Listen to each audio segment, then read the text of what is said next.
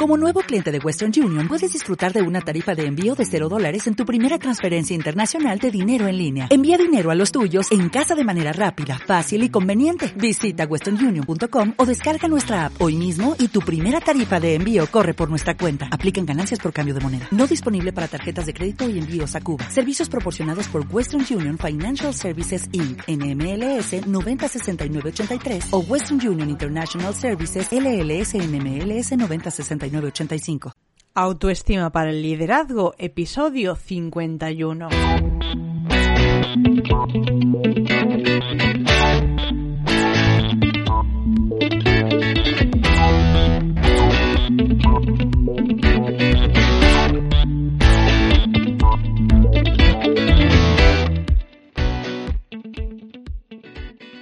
Bueno, vamos al tema. Hoy nos vas a hablar de algo que yo creo que en alguna, en, mayor o menor medida, a todos nos ha afectado en algún momento, que es el síndrome del, impostor, ¿no? Sí. Vale. Yo eh, te voy a dejar a solas con, los imparables, ya sabes que son muy buena gente, casi todos mm. son de fiar, menos alguno, pero estos son muy de fiar.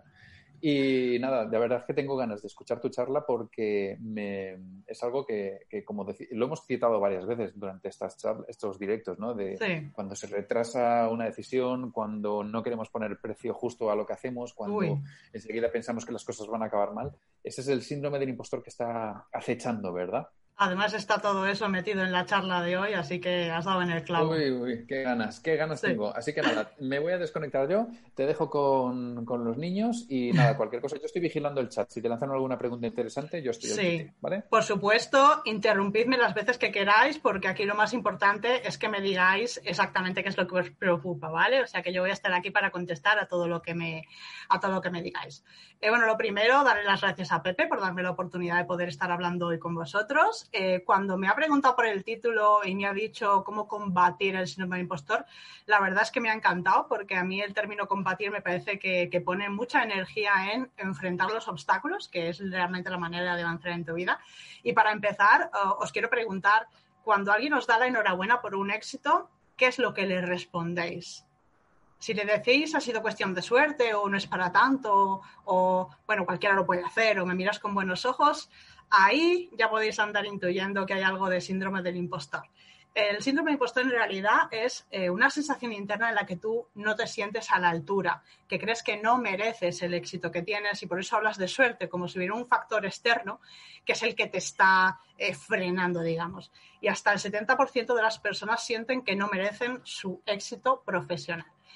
Em, algunas de las personas que estáis por aquí ya me conocéis, pero para los que no, seguramente os estáis preguntando, bueno, ¿y por qué tú? ¿Quién eres tú para contarme a mí esto?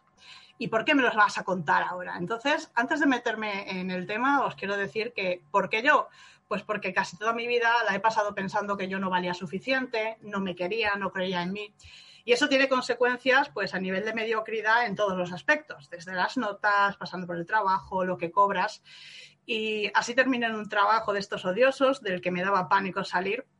Y un día me di cuenta de que las cosas no iban a cambiar hasta que yo no tomara la decisión y dejara de intentar cambiar a todos los que estaban fuera y diera la vuelta al foco y dijera, no, voy a cambiar yo y a ver qué es lo que pasa. Y lo que ocurrió eh, fue que di un giro de 360 grados a mi vida y fue la sensación más alucinante del mundo. Esto no quiere decir que los obstáculos desaparezcan, pero bueno, ahora llevo, estudié durante tres años para, sanarme yo. ¿Y, por qué ahora? Pues porque he descubierto que no puedo callarme todo esto que sé, que realmente necesito eh, compartirlo con vosotros y, quiero ayudar a que la gente tenga confianza y tenga seguridad. Y eso es lo que espero conseguir a través de, la charla de hoy. ¿De qué vamos a hablar? Pues eh, de las tres claves básicas para poder combatir, como decía Pepe, el síndrome del impostor. Lo primero es que sepas por qué te sientes así. Y muy importante, que sepas que no te sientes así tú solo, que esto nos pasa a todos. Lo segundo es saber qué consecuencias tiene para ti eh, tener el síndrome del impostor. Y por último, qué herramientas puedo utilizar fáciles, cómodas, coste cero, para empezar a sentirme yo mejor. Entonces, en cuanto a la primera clave, eh, lo importante de conocer las causas es que comprendas por qué motivo te sientes así. La mayoría de las, de las personas en algún momento de su vida pasan por tener el síndrome de, del impostor. Pero hay que ir un poquito más atrás en el tiempo y volver a cuando éramos bebés, éramos niños. La verdad, los niños nacen sin miedo, nacen curiosos, nacen espontáneos. Si acaso algún ruido les puede asustar, pero por lo general somos exploradores, somos curiosos y queremos descubrir el mundo. Y esa curiosidad pues nos hace meternos a lo mejor en situaciones un poco peligrosas y están nuestros padres detrás vigilando porque somos como pequeños kamikazes. Pero es que a veces esa crítica va más allá de lo que es necesario y se convierte en destructiva. ¿De qué manera? Pues cuando tú eres un niño y estás jugando, estás buscando, estás curioseando, haces ruido, se caen cosas, quizás rompes algo que es valioso o por cuestiones económicas o por cuestiones sentimentales y ahí se forma eh, pues la mundial. Lo primero que te dicen tus padres es que no, lo segundo que hacen es enfadarse y lo tercero es castigarte. Y claro, desde el punto de vista de un adulto puede parecer un comportamiento lógico, pero un niño no lo ve así un niño piensa, cada vez que hago algo nuevo, cada vez que me arriesgo, cada vez que me atrevo, cuando salgo de mi zona de confort, cuando hago algo diferente, me paran. Me siento como incompetente. O sea, aprendes a decir no puedo. Eh, esto obviamente va en función un poco de la personalidad. Seguro que habéis oído hablar de los rebeldes como sin causa. No, es que este niño es un rebelde. No, es que ese niño tiene una personalidad más fuerte y es capaz de aguantar esas críticas destructivas. Pero luego hay personas que tienen tendencia a una personalidad de autoestima baja y esas son, somos las que recibimos este tipo de críticas destructivas eh, y nos lleguen con, con mayor intensidad. Entonces, además de esto, eh, eso, lo que os acabo de explicar es el origen del miedo al fracaso, pero además de esto, los padres utilizan la manipulación eh, a través de condicionar el cariño para que los niños sientan eh, que tienen que hacer por obligación lo que sus padres les dicen. Claro, se trata de mantener a los niños a raya, no hay muchas veces intención mala por parte de los padres, pero otra vez volvemos a que lo importante no es lo que piensas tu adulto, sino lo que siente un niño cuando les dices, te la vas a cargar, si no haces esto verás, te vas a enterar como yo me entere de que has hecho aquello. Todo esto hace que el niño sienta que sus padres no le quieren. Y esto es gravísimo porque aunque podemos entender que lo más importante para un niño es que se le dé de comer, etcétera, lo básico para un niño es que sus padres le quieran. Es la máxima protección, el mayor colchón que tienen. Entonces, si sienten que cuando se están comportando de cierta manera sus padres no le quieren, lo que hacen es amoldarse a aquello que necesitan sus padres para que les aprueben, ¿vale? Cuidado con, con, este tema. Aquí entramos en el ámbito del miedo al rechazo y se caracteriza por el tengo que. ¿Vale? Si bien el, miedo al fracaso es un no puedo, aquí lo que aprendes es un tengo que y genera una conducta de dependencia que en algunos casos es muy fuerte porque pasas de buscar la aprobación de tus padres a buscar lo de los profesores, tus compañeros, tus amigos, tu pareja y esa dependencia llega incluso a que pretendas que el Estado sea el que te cuide siempre. Entonces, con esto hay que tener mucho cuidado. Y os estoy hablando de una edad entre 0 y 6 años, que es cuando se forma realmente la personalidad. Pero es que las influencias negativas no se quedan ahí. Y cuando seguimos creciendo, eh, empezamos a tener una serie de influencias, tanto culturales, sociales como familiares, en las que te dicen, es que el éxito lo consiguen las personas que son inteligentes. Y yo no sé vosotros, pero en mi época los inteligentes eran los que sabían de matemáticas. Únicamente. Eh, yo no sabía de matemáticas, con lo cual yo era la tonta o de las tontas de la clase. Hoy día se sabe que hay hasta ocho tipos de inteligencia inteligencia no solo matemática, sino la de la comunicación, la deportiva. ¿Cuántas veces hemos oído que los futbolistas son tontos? Bueno, no son tontos, tienen una inteligencia diferente. La artística, la interpersonal, esa capacidad para relacionarse con otros, la intrapersonal.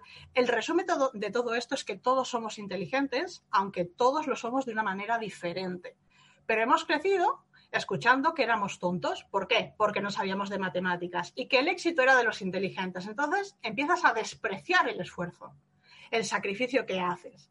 Y aquí hay una anécdota que viene de un estudio americano en el que se eligió a tres profesores, se les dijo que eran los tres mejores profesores de un colegio y que les iban a dar a los 30 mejores alumnos. Y era una competición para ver cuál de todos esos eh, grupos conseguía las mejores notas. Al finalizar el curso, los profesores, pensando que tenían a los mejores alumnos, se volcaron con ellos y sacaron las mejores notas, no solo del colegio, sino de todo el distrito escolar. Cuando terminaron, les desvelaron la verdad y le dijeron, bueno, es que en realidad estos no eran los 30 mejores alumnos, eran alumnos elegidos al azar. En ese momento los profesores se sorprendieron profundamente y dijeron, pero bueno, ¿esto cómo puede ser? Ah, claro, es que como yo soy uno de los tres mejores profesores de este centro, he conseguido que los alumnos saquen buenas notas. Y entonces les dijeron, no, no, vosotros tampoco, os hemos elegido también al azar. Entonces, aquí juega, y por eso os cuento esta, este estudio, juega las expectativas que tenemos sobre los demás, que se llama efecto Pigmalión, y las expectativas que tenemos sobre nosotros. Si nosotros crecemos pensando que somos buenos, actuamos como si lo fuéramos. Si crecemos pensando que somos malos o que no somos inteligentes, también actuamos como si lo fuéramos. Incluso se hizo el experimento y algunos de los alumnos tenían mayor cociente intelectual al finalizar el curso. Otra de las causas que va a influir muy mucho es que haya diferentes opiniones sobre ti en tu casa y fuera de tu casa. Lo que os comentaba antes, a mí me decían claramente que yo era tonta porque no sabía muy bien de matemáticas, no era mi punto fuerte. Y cuando yo llegaba a mi casa y se lo comentaba a mi madre, pues mi madre me decía, bueno, no te preocupes, eso no es así, tú eres inteligente. ¿A quién creéis que daba yo más credibilidad? ¿A mi familia o a la gente de fuera? A la gente de fuera. Y esto, que puede parecer poco lógico, realmente lo es mucho para tu cerebro porque eh, nuestro cerebro primitivo, el reptiliano, que es el que se encarga de la supervivencia, es el que hace que tú te fijes en todo lo malo que hay a tu alrededor para evitar caer en, un problema o tener, bueno, pues para sobrevivir, para que algo no te dañe. Entonces siempre tenemos tendencia a fijarnos en lo malo y a creer más a aquellos que nos cuentan cosas malas. Otro factor que también influye mucho, que no se valoran tus fortalezas. Y en este caso, pues si a lo mejor dices quiero ser médico, quiero ser abogado, vale, eso son carreras con prestigio social, pero ¿y si dices que quieres bailar? ¿Y si dices que quieres pintar? Bueno, pues esto lo primero que te van a decir, va, eso es una tontería, eso no te va a llevar a ningún lado. Y la realidad es que es tu esencia. Las personas no elegimos los trabajos por cuestiones sociales, elegimos las pasiones, estamos hablando de niños. Entonces, todo esto es lo que conlleva que tú el día de mañana seas una persona que diga, no puedo hacer esto. Y ahora quiero hablaros un poquito del tipo de lenguaje que utilizan las personas con síndrome del impostor. Hay un lenguaje que es el de la víctima. Es, como os he comentado al principio, una persona que tiene síndrome del impostor piensa que todo lo suyo depende de suerte. Todo lo que haya conseguido ha, ha sido por chiripa, por suerte. Entonces, hay una serie de palabras que se utilizan constantemente y que te van a delatar como persona con síndrome del impostor. Hemos hablado ya de dos. El primero es el no puedo, da igual cómo lo plantees, no puedo. Y la segunda es el tengo que. No. ¿Por qué no te presentas esta prueba? Ah, es que no puedo, porque no tengo tiempo, porque no tengo conocimientos, porque no tengo dinero, o porque tendría que hacer esto, tendría que hacer lo otro. Entonces, el no puedo y el tengo que son dos bases fundamentales del síndrome del impostor. Luego está el me gustaría. Cuando la gente dice me gustaría, eso es como, no sé, como humo. Me gustaría tener una vida mejor. Vale, pero necesitas acción, necesitas compromiso. Lo mismo cuando se dice lo intentaré. Cuando alguien te dice lo intentaré, lo que te está adelantando es mm, va a salir mal. Va a salir mal, pero bueno, yo quedo bien contigo porque ya desde ahora te voy advirtiendo que va a salir mal y por eso uso la frase lo intentaré. Y la última es el pero. Ah, yo quiero tener un negocio online, pero... Y con ese pero ya le has quitado toda la validez a la frase anterior. La mala noticia es que habéis crecido, hemos crecido, pensando que no somos lo suficientemente buenos para nada ni para nadie. La buena noticia es que es un comportamiento que hemos aprendido y como cualquier comportamiento que se aprende, se puede desaprender. Hay una frase que me gusta mucho que decía Bertrand Russell y es que el problema de la humanidad es que los estúpidos están seguros de todo, mientras que los inteligentes están llenos de dudas. Así que la próxima vez que dudes, piensa que es una cuestión de inteligencia, que si fueras tonto, mm, lo tendrías todo, casi todo, muchísimo más seguro. Bien, eh, no sé si vamos bien hasta aquí, si queréis hacer alguna pregunta o si hay algo Vamos muy bien. Vamos muy bien, y a la gente le está gustando mucho lo que estás comentando. ¿eh? O sea, están hablando de que están de acuerdo contigo. Paco, por ejemplo, dice que, el, que te da razón, bueno, que es que el ser uno necesita ser congruente con quien cree ser. Una frase que me ha parecido muy, muy interesante. Eh, Marian dice que, que, su tutora, que era la profesora de mates en el colegio, la trataba como tonta a los ocho años y llegó a dar un papel para que sus padres, para, que yo podía leer que ponía si, se, si sigue, si su hija no va a llegar a nada en la vida. Madre mía, bueno, ahora leerás todos los comentarios, pero vamos, al fin y al cabo son em, historias que, y en las que yo también, evidentemente, me veo reconocido de, bueno, en cuanto a nuestros padres, yo siempre digo que tampoco les podemos juzgar porque lo han hecho lo mejor que han podido. Pero sí que es cierto que el sistema educativo que nos ha tocado vivir a muchos de nosotros premiaba, vamos, es como la típica imagen, ¿no? De todos mm. los animales diciendo, bueno, primera prueba, a ver quién sube al árbol más rápido. Y el elefante y el rinoceronte se quedan mirando, ¿no? sí, pues sí, sí, sí. Así que nada, genial.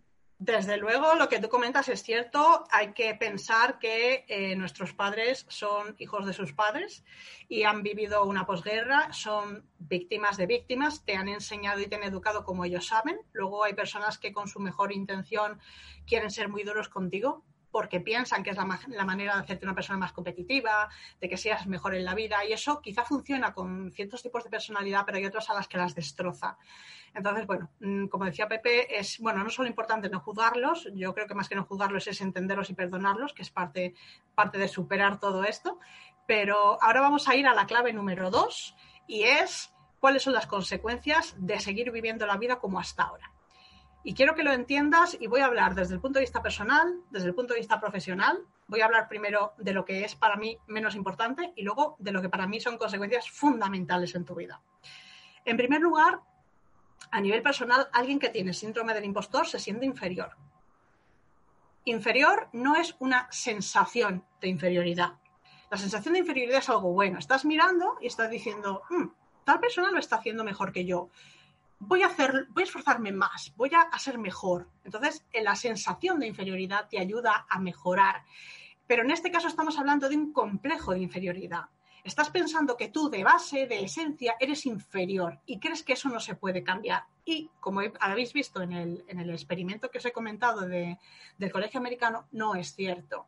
Te sientes incompetente y te sientes inútil. O sea, quieres hacer cosas pero no te atreves. Luego, eh, eres una persona capaz de hacerse unas autocríticas bestiales.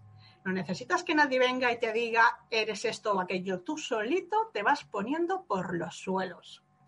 Y claro, también piensas que si eres incompetente, si eres inferior, no te mereces el éxito que tienes. Y que cuando lo consigues dices, es que esto ha sido cuestión de suerte.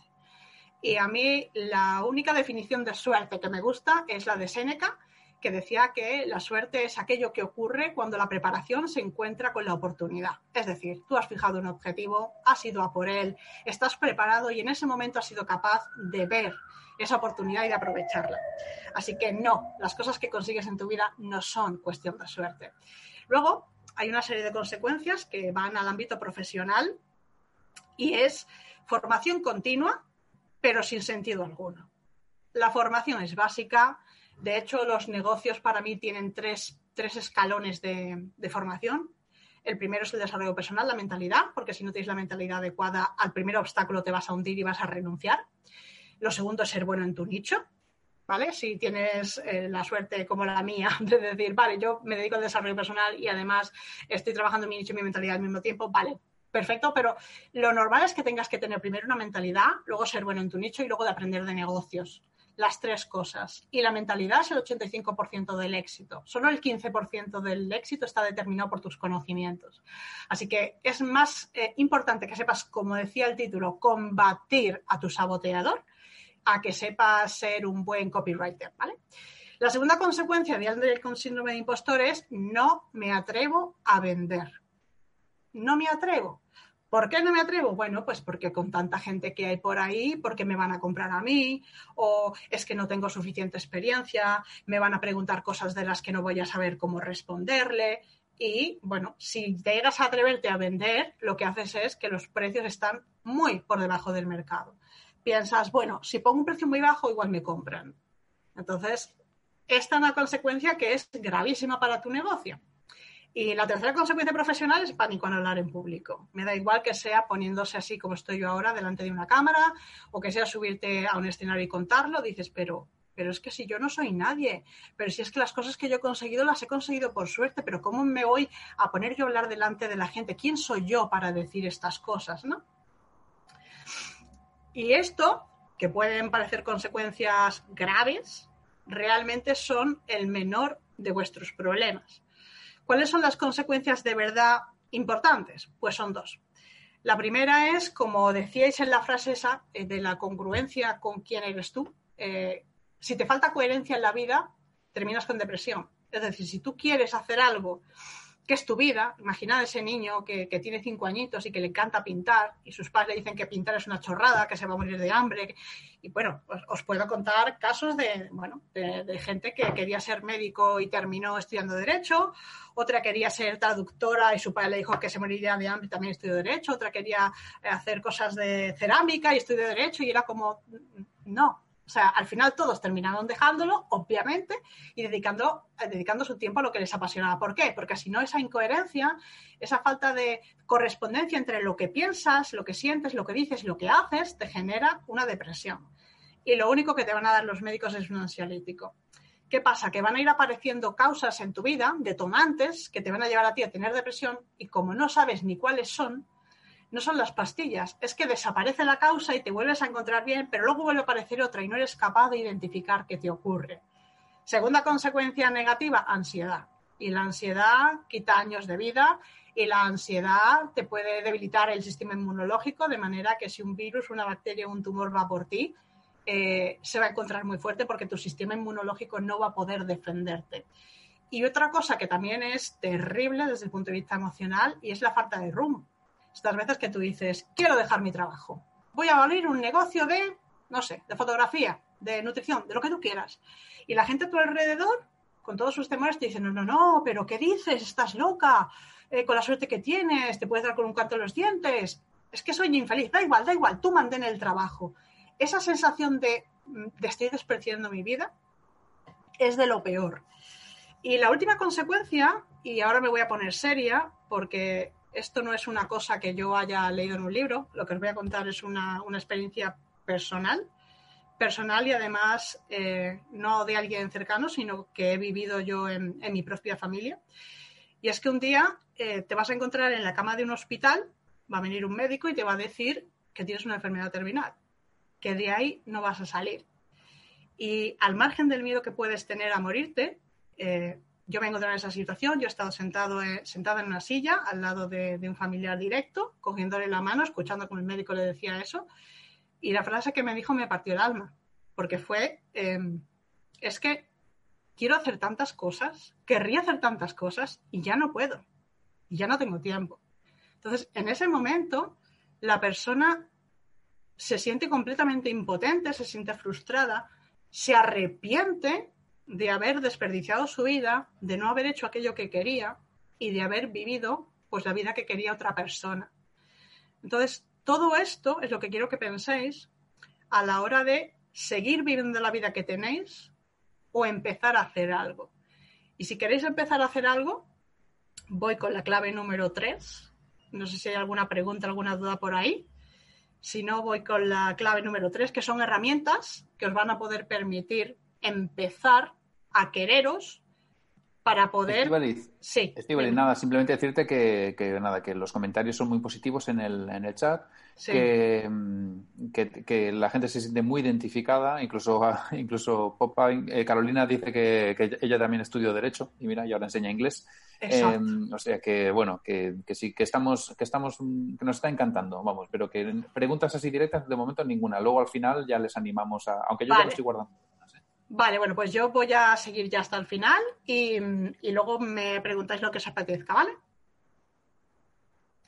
Venga, pues entonces vamos con perdona, que había apagado, que había apagado el micro. Sí, sí, sí, venga. No te preocupes, me, lo he imaginado. Bueno, pues entonces vamos con las claves que te van a empezar, te van a permitir empezar a quererte y a ir a buscar algo más de lo que has tenido hasta ahora. Em, lo primero, y son, de verdad, son todo herramientas sencillas, eh, fáciles de hacer y coste cero, ¿vale? Quiero que los podáis aplicar todos. Lo primero es que hagáis una lista de vuestros éxitos. Yo sé que pensáis que muchas de esas cosas las habéis conseguido por suerte, pero no. Eh, es importante que asimiléis que esos éxitos son vuestros y la manera es verlo todos los días. Tenéis, yo, vamos, ahora mismo justo detrás de la cámara tengo una lista de mis éxitos. Bueno, yo más que lista de éxitos digo estoy orgullosa de mí porque y tengo puestas ahí 10 cosas eh, que son éxitos míos. Eh, la primera, por ejemplo, haber dejado el trabajo a, a, pesar del pánico que yo tenía, porque yo dejé el trabajo sin tener otro y me lancé a crear un negocio desde cero. Yo tiré mi vida a la basura y la volví a reconstruir.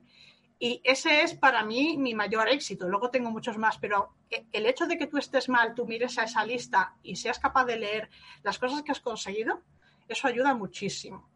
Luego quiero que elijáis un éxito en concreto y que hagáis como una especie de autopsia y empecéis a separar todas las causas que han intervenido. Yo sé que la suerte habrá intervenido seguro, pero es que hay más, es que están tus cualidades es que están las habilidades que aprendes, está tu dedicación, tu esfuerzo, tu sacrificio y la suerte. Y os voy a poner un ejemplo. Eh, como os he dicho antes, eh, yo estudié Derecho, no era una carrera que yo quería estudiar, la verdad, pero bueno, en mi mediocridad de notas, pues era lo que podía aspirar. Yo quería estudiar comunicación audiovisual, pero pedían un 9, con un 6,43, pues no podía entrar. Así que eh, tardé como 8 años en terminar la carrera, o sea, os podéis imaginar.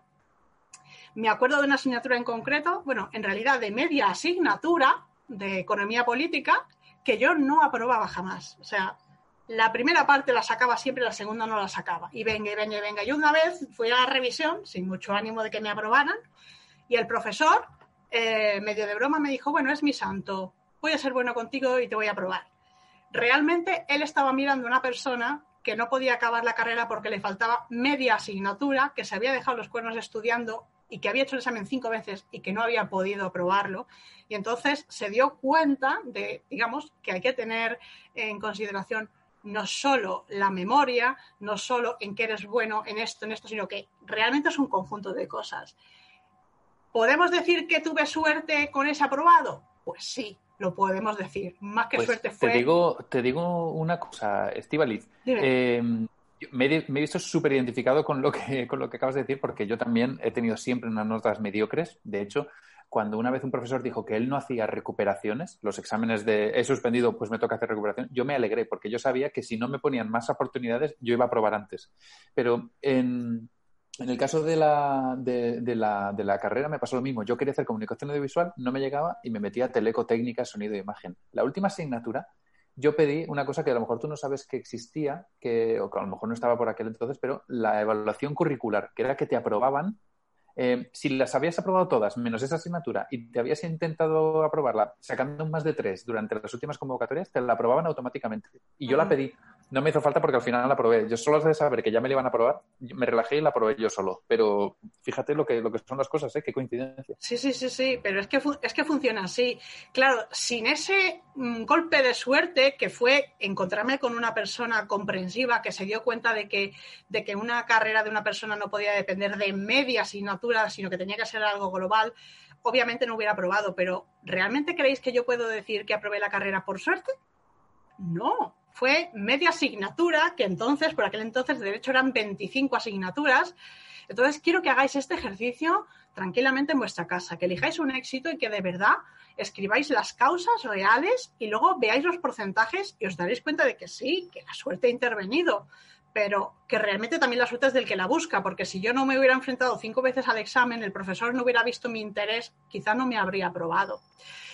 Y eh, otro ejercicio más es que quiero que enfoquéis en fortalezas. ¿Qué hace la mayoría de la gente con síndrome de impostor? Foco en debilidades, porque es que soy muy malo en esto, me falta experiencia, eh, porque la competencia tiene mejores medios que yo, porque es que, es que, es que todo lo que vaya detrás de un es que es una creencia limitante. Entonces yo quiero que os enfoquéis en fortalezas. Y muchas de vuestras fortalezas os van a pasar desapercibidas. ¿Qué fortalezas son esas? Pues cuando la gente os dice, oye Pepe, es que a mí me encantaría grabar vídeos con la soltura que lo haces tú. Y tú dices, eso no tiene importancia. Vamos a ver, eso sí tiene importancia, pero se te da también de manera natural, es una fortaleza tuya que tú no la valoras. Entonces, vamos a dejar de enfocarnos. Yo voy a poner el ejemplo de una clienta mía que precisamente no se atreve, eh, profesora de inglés, y no se atreve a hacer vídeos para el canal de YouTube porque dice que su boca es muy fea. Y yo le decía, vale, ¿y qué hay de tus ojos? No, no, mis ojos son bonitos. Digo, vale, ¿y tu pelo? Sí, sí, sí, las orejas, sí, sí. La chica es muy guapa. Digo, ¿me estás diciendo que te gusta todo menos tu boca, pero que lo único que ves es eso? Y ahí se quedó ella mirando como diciendo, vale, tengo que cambiar el foco. No digo que digas mi boca es preciosa si no lo es, pero quiero que el foco lo cambies porque aquello en lo que tú te enfocas expande. Entonces, si tú estás todo el día pensando que tu boca es lo peor, pues no vas a avanzar, no vas a grabar ese vídeo. Además, yo le, hice números de cómo podría mejorar su negocio si ella eh, realmente se ponía a grabar vídeos. Entonces fue como que tomó conciencia y, se sintió hasta, hasta diciendo, pero ¿cómo puede ser que yo me enfoque nada más que en mi boca con todas las cosas? Entonces, por favor, hacer una lista de vuestras fortalezas. Y entonces ahora os quiero preguntar, ¿queréis que os dé un poquito más? Porque tengo preparado algo más pero quiero saber que en el chat. Sí, sí, sí, me, parece, me parece perfecto que la gente se comprometa. Mira, vamos a hacer una cosa: que lo digan en el chat y que le den like al que le den like al vídeo que estamos viendo aquí. Hay un desfase entre gente que nos está viendo en directo y gente que le ha dado like al vídeo. Así que que se mojen un poquito. Sí, a mí, si me dicen que quieren más, yo tengo tres cosas súper importantes aquí apuntadas que les van a servir. Y igualmente son técnicas válidas para todos, fáciles y coste pues cero. Mira, están diciendo que no, que están con estos también, que ya que no quieren seguir. No, no, es broma, es broma. evidentemente están diciendo todo que sí, que por supuesto, que a tope y que nada, que les está encantando. Joder, sí, dice Juan. Juan le ha pillado el punto. Dice, joder, sí. Así que a tope. Oye, pues lo dicho, dadle Erika, Salud, Sonia, Juan, Gloria, Carlos, darle like al vídeo, que hay que decirle a YouTube que estos vídeos les está gustando a la gente para que nos dé algo de visibilidad. Así que, Estíbal, lo dicho, eh, todo, tuyo. Vale, pues vamos a, tres ejercicios que son de los que yo trabajo en sesiones. ¿Vale? Esto es, un regalo para vosotros porque son tres cosas súper potentes y, como os digo, muy fáciles de utilizar. Lo primero es el control del lenguaje. Una de las cosas que veo más habitualmente es gente como os he dicho antes, la autocrítica, pero no he hecho algo mal y es muy grave y me estoy llevando las manos a cabeza. No, no, por cualquier tontería, la gente se dice, es que soy tonta, es que no me entero, es que soy muy torpe, es que así no se puede seguir. Vamos a ver, el cerebro no diferencia entre imaginación y realidad. Esto significa que si vierais entrar, eh, pues no sé, un león ahora mismo en vuestra casa, saldríais corriendo por patas porque identificaréis en vuestro cerebro una amenaza. Y en este caso se trataría de una amenaza real. Pero si te llama tu jefe o te llama tu pareja y te dice tenemos que hablar, hay personas que entran en modo pánico y que generan en su mente de forma irreal o fantasiosa la misma sensación de amenaza. Entonces, eh, ¿qué ejercicio hay para conseguir cambiar eh, la forma en la que nos hablamos? Pues un ejercicio súper sencillo que consiste en que cojáis una gomita elástica, de estas que vienen en las verduras que podéis comprar en el mercado, os la vais a colocar aquí en la muñeca, vais a pegar un tirón y os vais a dejar esto, pero rojo del dolor, cada vez que os digáis eres tonta, tú no vales, qué torpe, no te enteras, cualquier palabra, cualquier frase que signifique hablarte mal, vas a utilizar esta técnica.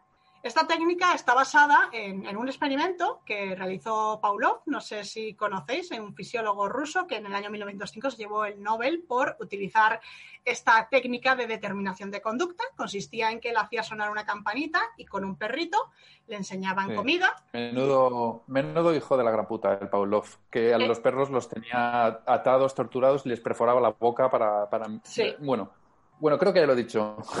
y perdón por, compararlo con las prostitutas. Pero sí, sí. Eh, lo de la gomita, hago un, inciso. Eh, tengo un amigo que dejó de morderse las uñas cuando íbamos al instituto y con el mismo sistema. Sí, es que es determinación de la conducta. Lo que estaba diciendo es que el experimento consistía, vamos a, a obviar todas las burradas que hizo, pero lo que yo quiero que entendáis es hasta qué punto os puede servir y os puede cambiar la vida. Eh, yo era una persona que hablaba de mí misma muy mal y, este, este ejercicio me sirvió mucho. Sonaba la campana, al perro le enseñaban la comida y al principio no ocurría nada, pero al cabo de una serie de repeticiones, simplemente sonar la, campana y el perro salivaba porque había identificado que el sonido significaba comer.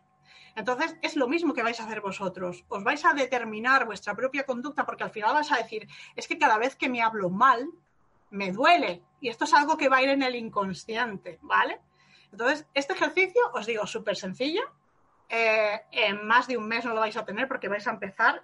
Lógicamente, luego es complicado, vais a seguir diciéndolo, pero cada vez os vais a parar antes y es como, ¡ah! vale, lo he dicho, no pasa nada, no pasa nada. Y cada vez lo vais a hacer mejor, ¿vale?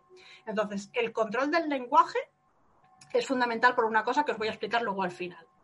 Lo segundo es el control del entorno. Es decir, todas esas personas que tenéis en grupos de WhatsApp, en grupos de Facebook, gente que tenéis de amigos que no saben ni lo que son, que os perjudican, personas que tenéis en vuestra vida real, que se ríen de vosotros, que os tratan mal, toda esta gente fuera. Fuera, pero de manera radical. Y yo sé que esto puede suponer que durante un tiempo os quedáis solos. Pero también os digo que cuando empiezas a quererte a ti mismo, empiezas a atraer a un tipo de persona diferente. Entonces esa soledad realmente dura poco tiempo, ¿vale? Entonces, ¿qué pasa si es gente que no, de la que no puedo prescindir? Pues, hombre, a lo mejor de tu jefe puedes prescindir, incluso de la pareja puedes prescindir, pero a lo mejor de tu madre, de tu padre no. Y pues son personas que normalmente, pues por la confianza, suelen tener este tipo de, comportamientos contigo, ¿no? Y en este caso, ¿qué se hace? Pues o bien reduces el contacto hasta lo que tú veas que es posible o una cosa que es mucho más sencilla y es, eh, voy a evitar cierto tipo de conversaciones. O, eh, por ejemplo, esta es una técnica que también le di yo a, una clienta mía que le sirvió muchísimo porque su madre era pues súper negativa, criticona. Y entonces eh, le dije, mira, cada vez que te diga algo que no te guste, digo, levántate y dale un abrazo porque a la señora no le gustan los abrazos. Digo, al final va a ser un poco como el experimento del perro de Paulo. Es que cada vez que me dice algo que me moleste, le voy a dar un abrazo y realmente no le gusta, pero no se puede quejar porque es un símbolo de cariño. Bueno, pues la madre rebajó muchísimo durante esas vacaciones el, comportamiento con ella y la verdad es que dijo, me lo estoy pasando bomba porque, porque es que la veo que se, que se y que cada vez me dice menos cosas que me duelen, ¿vale? Y la última técnica eh, es la meditación, pero eh, es la meditación según y para quién. Y os voy a explicar. La meditación con carácter general significa que tú eres capaz de enfocarte en aquí y en ahora y lo haces pues cerrando los ojos para no distraerte con impactos visuales y poniendo la atención en el aire que puede enfocarse o bien en la nariz o bien en la garganta o en el pecho o en el diafragma. Depende de la persona, lo vas a notar más en un sitio que en otro. ¿Por qué es importante la meditación? Porque la meditación te quita ruido tienes un montón de cosas ahí pensando y cuando estás enfocando o cuando estás contando números, tienes que tener la atención puesta en eso. ¿Qué pasa? Que algunas de mis clientas pues tienen una personalidad un poquito potente y esto de la meditación pues como que no, les va mucho. Entonces en este caso lo que se me ocurrió es, bueno, vamos a cambiar ese tipo de actividad por otra en la que realmente podáis eh, enfocar la atención, pero que vaya más con vuestra personalidad. Entonces, desde correr hasta cocinar, pasando por pintar, lectura. Tengo una que hace escritura creativa, otra tira con arco, o tengo una que escala, otra clienta mía hace boxeo. Yo, la verdad, la última vez que hice boxeo a mí me dio taquicardias. Entonces, por favor, cuando veáis una herramienta, no la descartéis. Adaptarla un poquito a lo que vosotros necesitáis. Entonces, ¿qué conseguimos si utilizamos todo este tipo de técnicas? Primero, eh, bueno, habría que hacer un trabajo más profundo para poder entender las causas que os han llevado a donde están, pero si empezáis a utilizar estas técnicas, vais a empezar a reprogramar la mente. ¿En qué sentido? La gente muchas veces dice, no, yo, venga, tengo fuerza de voluntad y voy a hacer esto. Lo que la gente no sabe es que esa fuerza de voluntad o ese pensamiento eh, consciente representa únicamente el 3% de todo tu potencial. Hay un 97% que ya no es la mente consciente, sino la subconsciente, que es la que actúa de forma automática.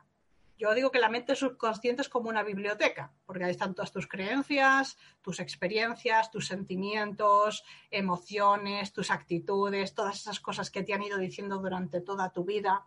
Todo eso está ahí. Entonces, si tú eres capaz de trabajar a través de estas herramientas y empezar a cambiar esa parte que actúa de forma automática, pues cada vez tendrás mayor capacidad o mayor poder para afrontar las, las circunstancias de forma consciente.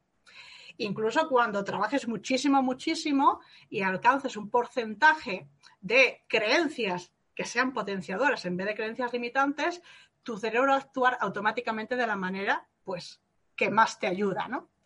Entonces, bueno, esto era un poquito lo que yo eh, quería explicaros, pero antes de terminar, me gustaría eh, deciros cuál es mi para qué. ¿Por qué dejé yo un trabajo de abogada que tenía un prestigio social, que estaba bien pagado, aunque no me gustaba el sitio, etcétera? Pero bueno, era, era un, como trabajo, era, era un buen trabajo, ¿no?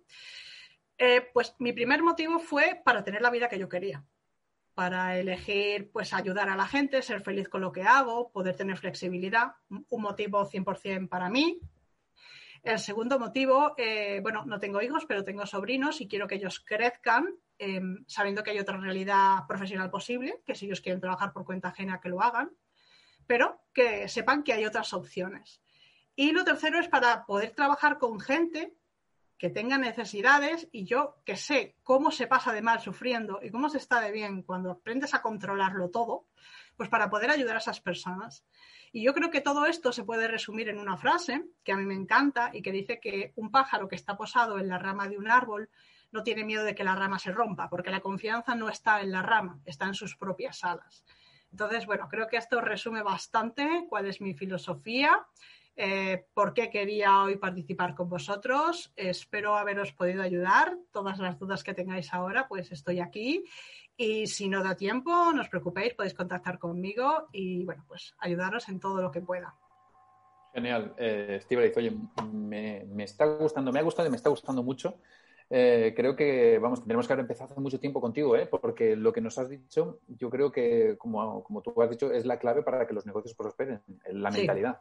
Eh, como me dijeron a mí también hace poco, em, salimos de la universidad que nos ha dado que los mismos profesores, las mismas asignaturas, hemos hecho los mismos exámenes, sin embargo, unos acaban trabajando de una cosa, otros de otra, otros acaban realizados y todo tiene que ver con la mentalidad. Yo de las tres claves que has dicho, yo hay una con la que, con la que eh, lo experimenté y no me lo dijo nadie porque yo soy, soy muy cabezota y muy orgulloso, entonces a mí me cuesta mucho pedir ayuda. O sea, pedir consejos sí, pero pedir ayuda soy súper orgulloso. Eh, muy malo para mí.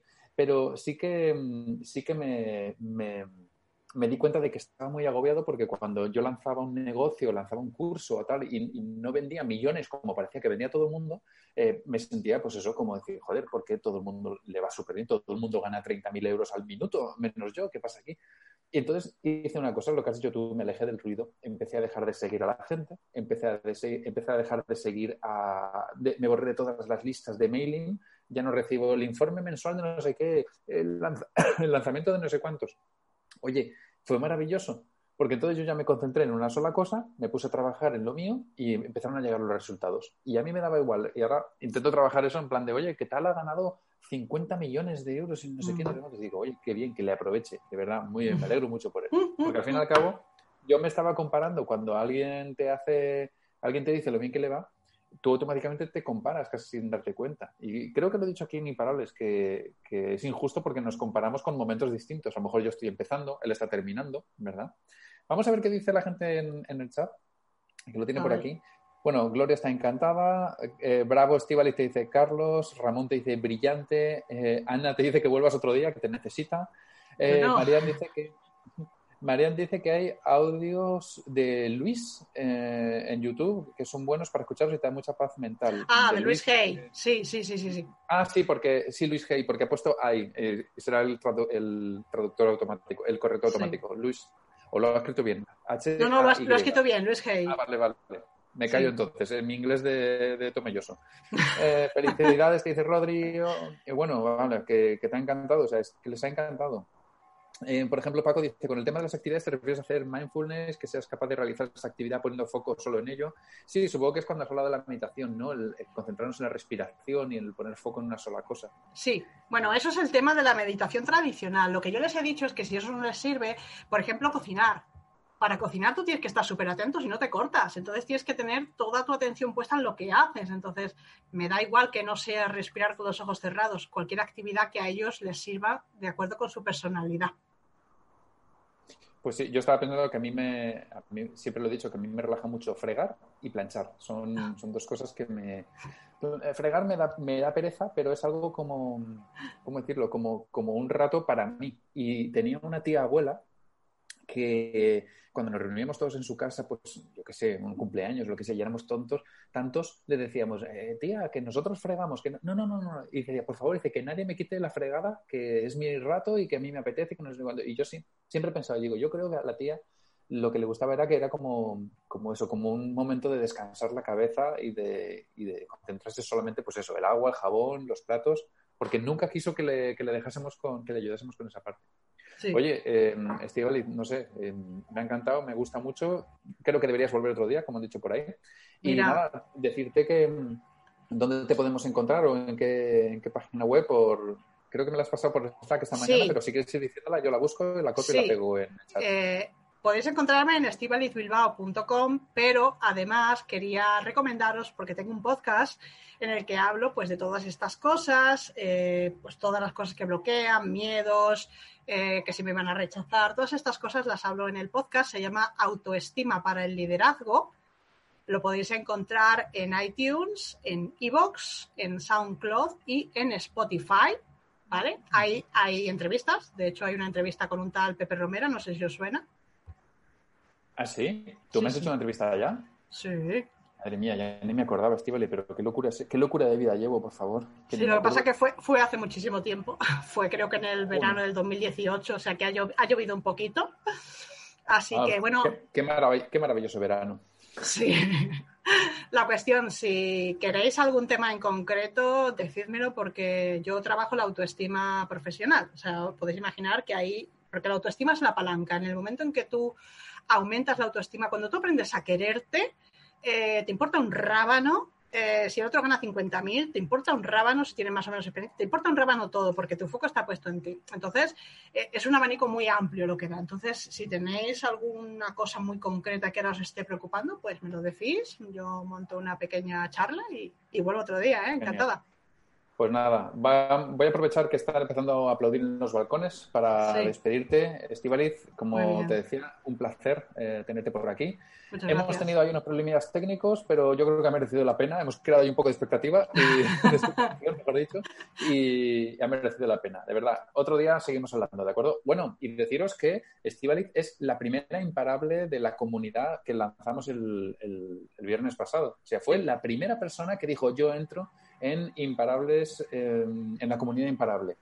Em, aprovecho ahora sí a autobombo para recordaros que estamos hasta el jueves que viene con las, con las, em, eh, puertas abiertas de esta, de esta comunidad. Si queréis entrar, si queréis tener a Estivaliz de compañera en, esa, en este grupo de Mastermind, qué mejor forma que hacerlo juntos, ¿no? Todos. Entonces, nada, simplemente que lo sepáis. Estivaliz, que... Una cosita, que es que estoy viendo que Rodrigo dice, ¿se, puede, ¿se puede distinguir la autoestima personal y profesional? No.